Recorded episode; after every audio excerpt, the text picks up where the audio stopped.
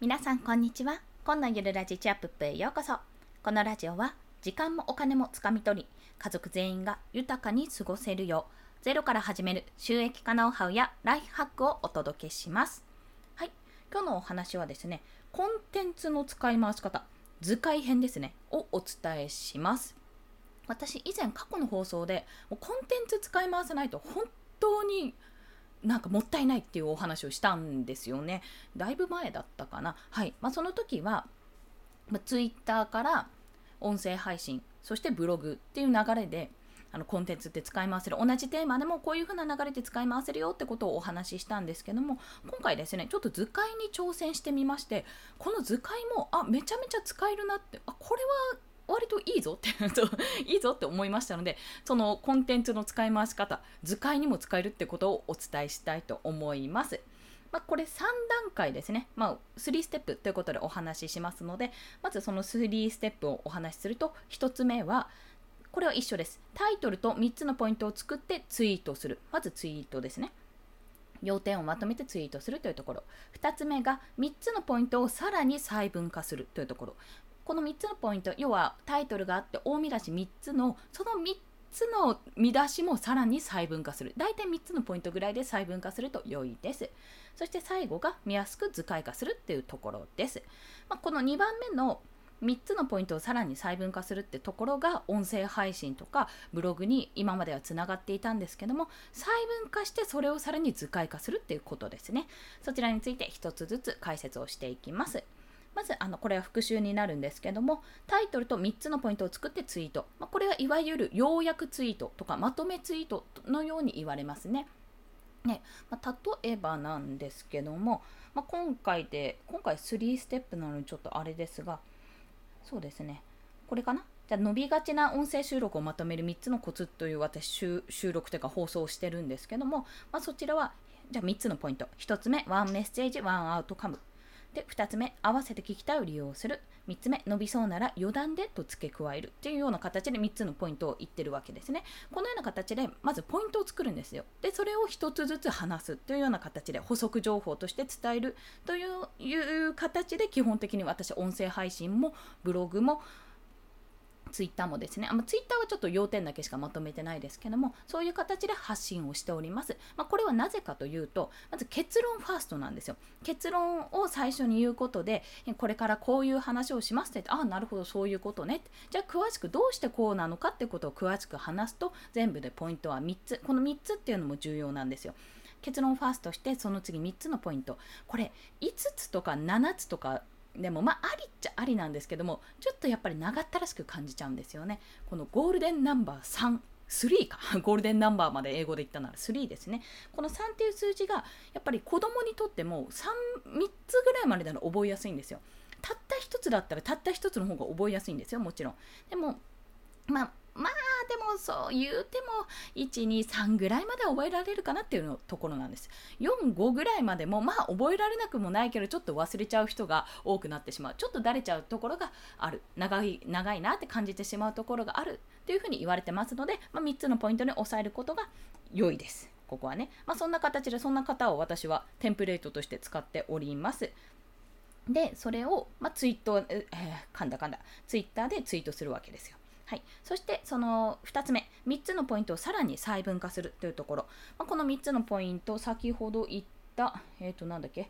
ワンメッセージ、ワンアウトカム、合わせて聞きたいを利用するなんてお話をしてるんですけども、じゃあこのまとめる3つのコツで1つ目のコツはワンメッセージ、ワンアウトカムです。じゃあこのワンメッセージ、ワンアウトカムを、まあ、ただそれだけ言ったところでわかんないんですよ。まあ、これ1つのメッセージ、1つの音声配信とかツイートとかそういったメッセージに対して1つのことを言う。1つのことを言う。他にごちゃごちゃって情報を入れないで1つのメッセージに対して1つのことしか言わないよっていう、まあ、情報をなるべくそぎなさいっていうお話なんですね。でじゃあワンメッセージワンアートカムを3つにまた細分化するとしたら1つ目はもうたくさんの情報を入れないってことをまず伝えますよね。1つのメッセージに1つの意味というか1つのうんと言うことですね言うことしか載せないようにしましょう2って情報はなるべくそぐとなんかなんかいまいちだなと思われることはその情報が多すぎてワンメッセージワンアウトカムになってないよっていうところ。あとはそうですね具体例か、まあ、具体例かもしくはえっと、どうしてそういうふうにするかってとこですね。一つのメッセージに対して相手にこう見えてほしい未来とか相手がこうしてほしいって思うことを一つだけ言うってこと。それ以上のあそれ以上それ以上というかそれ以上ですね。3つも4つも多くやってしまうとどれを聞いたらいいか分からなくなって迷ってしまうから必ずワンメッセージにすることっていうような形でちょっと今うまくなかったんですけども3つこう3つ言いましたよねポイントとして。3つのポイントのうちの1つワンメッセージワンアウトカムっていう目次がこう項目があったとしたらさらにそれを細分化するんですよ、まあ、今3つちょっと無理くり頑張りましたけどそれを2つでも1つでもいいわけです。そこは細分化することによってそのなんでワンメッセージワンアウトカムをやんなきゃいけないのかってとこの補足情報を作るというイメージですね。これももちろんあんまり多いと補足多すぎねってなってしまうので変な話ワンメッセージワンアウトカムで1つ1つの放送にした方がいいわけなんですよ。そう。でも、まあ、今回に至ってはそうじゃなくて音声収録をまとめる3つのコツっていう形でお話ししてるのでそのうちの1つの要素としてやっているというところです。で最後が見やすく図解化するというところ。これは今日は3つのポイントタイトルと3つのポイントっていうふうに最初にやったものをその1つずつのポイントをまたさらに細分化するってところまでまず材料を揃えました。そうやって作りました。でどうやって図解化するかっていうと1つのえっと、全部でね4枚のスライドにするんですよ。で1つ目はタイトルと大見出しのスライド。2つ目は1つ目のポイントのスライド。2つ目は2つ目あじゃあ3つ目か。3つ目は2つ目のポイントのスライド。で4つ目が3つ目のポイントのスライド。って形で今回私は作ってみました。これリンク貼っておきますね。よろしければあの図解ツイートってことで。それこそ私フリーランスの学校っていう動画教材無料の動画教材を見た感想を図解にしてあの載せましたのでそちらのツイートのリンク貼っておきますのでよろしければご確認ください。でそんな形で作るんですよ。ただこれはあくまで一例であってあの今回の私の場合は何々に対する3つのポイントってパンパンパンって3つのポイントがパンってこうアイコンとともに載っているスライドを1つ作ってそれを1つずつ分解して細かく説明してるって形にしましたけども、まあ、とにかく流れを作ればいいので例えば最初のタイトルと大見出しはま変わらず。で2枚目にもうちょっと詳しく、まあ、あんまり細分化できなかったなら3つのポイントをそれぞれ詳しく書かなくていいのでもう少し詳しくなった内容をスライドとして載せる。そして最後に、まあ、3枚目3枚だけでもいいんですよ。3枚目に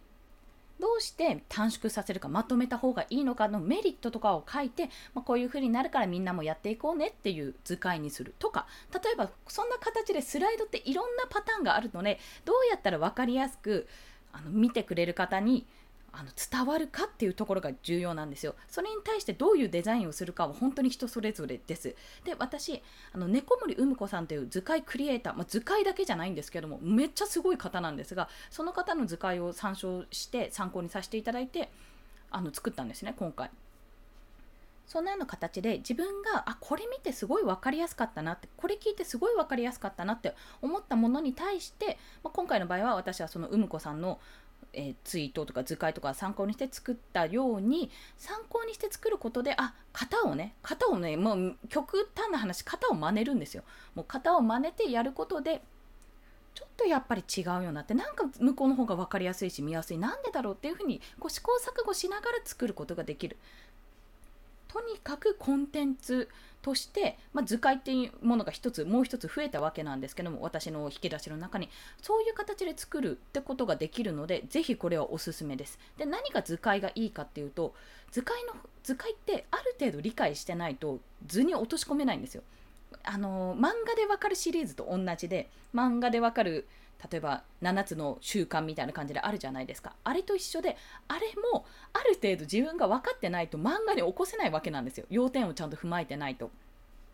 なので図解ができるあの図解化図解化ですねがすることができるようになったらだいぶそのものに対して理解が深まっているってことなのでしかもパッと目に入るし分かりやすい。分かりやすい人には分かりやすいので Twitter とかブログとかでめちゃめちゃ使えます。なので皆さんぜひやってみてください。このね図解がめちゃめちゃ使えるっていうのはうんこさんのブログを今回リンクでも貼っておきますのでそちらを見てご参照ください。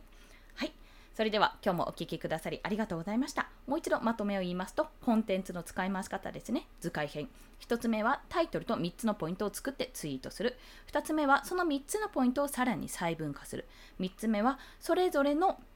あとポイントですね。細分化したものとか全部これを1枚1枚スライドにして図解化するというところです。ぜひね私キャンバ CANVA キャンバというツールでですね試して作ってみて割とね使いやすく作れたんですよ。キャンバ内の素材でアイコンとかも作れたのでよろしければお試しください。ということで本日の合わせて聞きたいはもう私のちょっと頑張って作った図解ツイートとあと猫森うむこさんのうむこデジタルというブログがございますので、そちらのリンクを合わせて聞きたいに貼っておきます。よろしければご覧ください。